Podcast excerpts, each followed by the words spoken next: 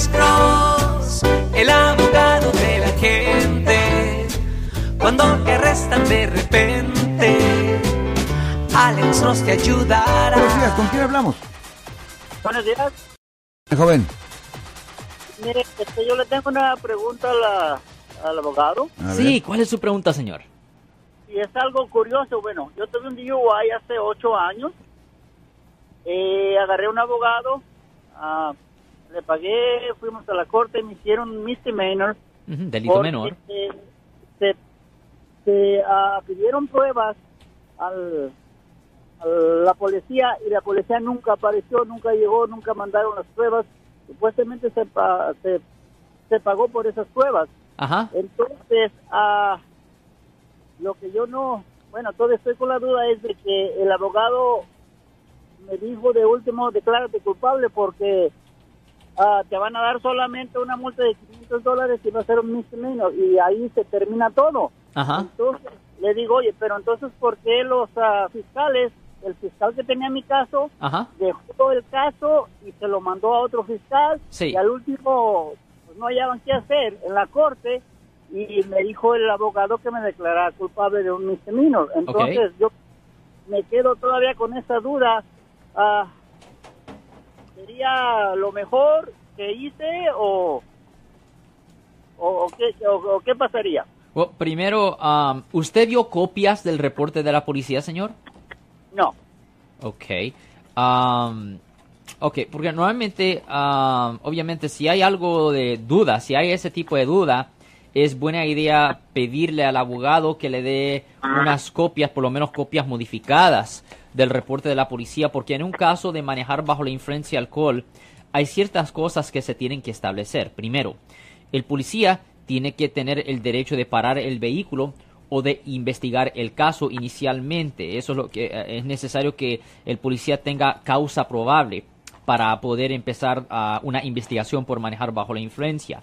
Después de establecer si hay causa probable, es necesario am, establecer si el policía hizo los exámenes adecuados para hacer una determinación si usted estaba manejando bajo la influencia. Por ejemplo, normalmente cuando les hacen los exámenes de sobriedad, ah, les ponen un lapicero enfrente de los ojos para ver si los ojos pueden seguir para pues pues para ver cómo de, el- la, de- la dexteridad de sus ojos voy a decir Ah, también ah, tienen que ver si usted puede se puede balancear bien y eventualmente los, los hacen soplar en un alcoholímetro para ver el nivel de alcohol en su sistema y si el policía tiene causa probable para arrestar después de todo eso.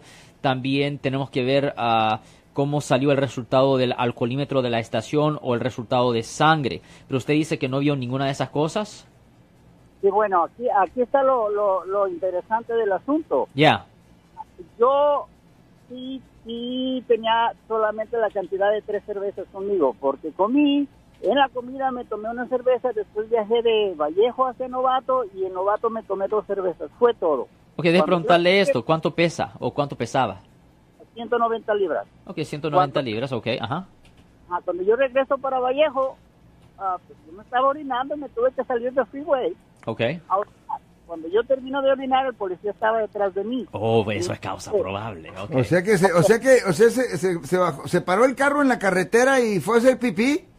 Me salí de la carretera. Ok, so eso definitivamente es causa probable. Eso- Eso, quiere decir es- que el es policía ilegal. es, bueno, es ilegal y la policía tiene el derecho de investigar. So ahí ya, ya se Un carro parado y puede Ya, llegar la ley. pues, pues, no, si está, cara- si está pa- ah, parado ahí en la carretera y ve que usted está haciendo sus, ah, dentro de comillas, Necesidades. necesidades. Pero- pero eso es- Um, eso es ilegal, hacer las sí, oye, necesidades. eh, en esa situación sí, es una infracción, que no es un delito, es una infracción, es una cosa pequeña, pero todavía le da al policía el derecho de investigar. Ok, eso por lo menos hemos establecido que sí había causa ¿No probable. una botella ahí en el carro o algo? Había, ya, deje la, pro- la próxima pregunta, ¿había botella en el carro? No, absolutamente nada. Bueno, mira, aquí está lo interesante. Ok, que es lo interesante. Ah, yo sí estoy de acuerdo de que eso es ilegal, o, era, o Sí. es ilegal en el tiempo que lo hice. Sí. Está bien. Yo prefería hacer eso de que hacerme en el, en el pantalón, porque no había manera de llegar rápido a un, Sí, a un lugar donde lo pudiera hacer. sí, absolutamente. Entonces, el policía al instante, mi esposa, me sube a la patrulla y me lleva a Fairfield a un hospital. Sí. Me sacan sangre Ajá. y me meten a la cárcel. No hubo test, no hubo absolutamente nada. Ok, so había, pero había resultado de sangre. Sí, cuando yo agarro la, la, la representación del abogado, el abogado dice que el resultado salió que yo traía la cantidad de 18 cervezas, Ah, la cabrón. cantidad de 18 cervezas en mi cuerpo. Entonces le dije, no es cierto, eso es una vil mentira. Yo no, yo acepto que yo traía la cantidad de tres cervezas como en dos horas, más o menos. 18. Pero cervezas. no esa cantidad de Tres. alcohol. Cuando eh, fuimos a corte tres veces y se pidió otra otro análisis, otra prueba de la sangre que tenían, jamás llegó la prueba, se Ajá. pagó por eso y lo que yo no estoy contento es que si el abogado, ¿por qué ya no quiso pelear más? ¿O por qué me dijo, declárate ah, culpable y te dan un misdemeanor y te pagas nada más 500 dólares de multa? Ah, ok, 500 dólares de multa, ¿correcto? Ajá. Sí, Le voy a decir una cosa, eso no es la multa para un DUI. Le voy a decir, una, un DUI tiene multa de 3 mil dólares. ajá. So, yo no sé si el caso suyo fue reducido a otra cosa. Por ejemplo, si, si se lo reducieron a manejando peligrosamente o, o- o- o una cosa que se llama wet reckless. Yo no sé si usted se recuerda eso. Sí, sé que, que es eso, pero no, en realidad no, no, no pasó eso. No, no, no, no, no, no, no, estoy diciendo, lo- no estoy diciendo la verdad de lo que pasó, estoy hablando la verdad de, de cómo se resolvió el caso, ¿me entiende? Porque la cosa es esto, porque usted me dice que pagó una multa de 500 dólares, pero para un DUI la multa no es 500 dólares. Ajá. Eh, Si usted pagó solo 500, si usted solo pagó 500, eso no puede haber sido un DUI.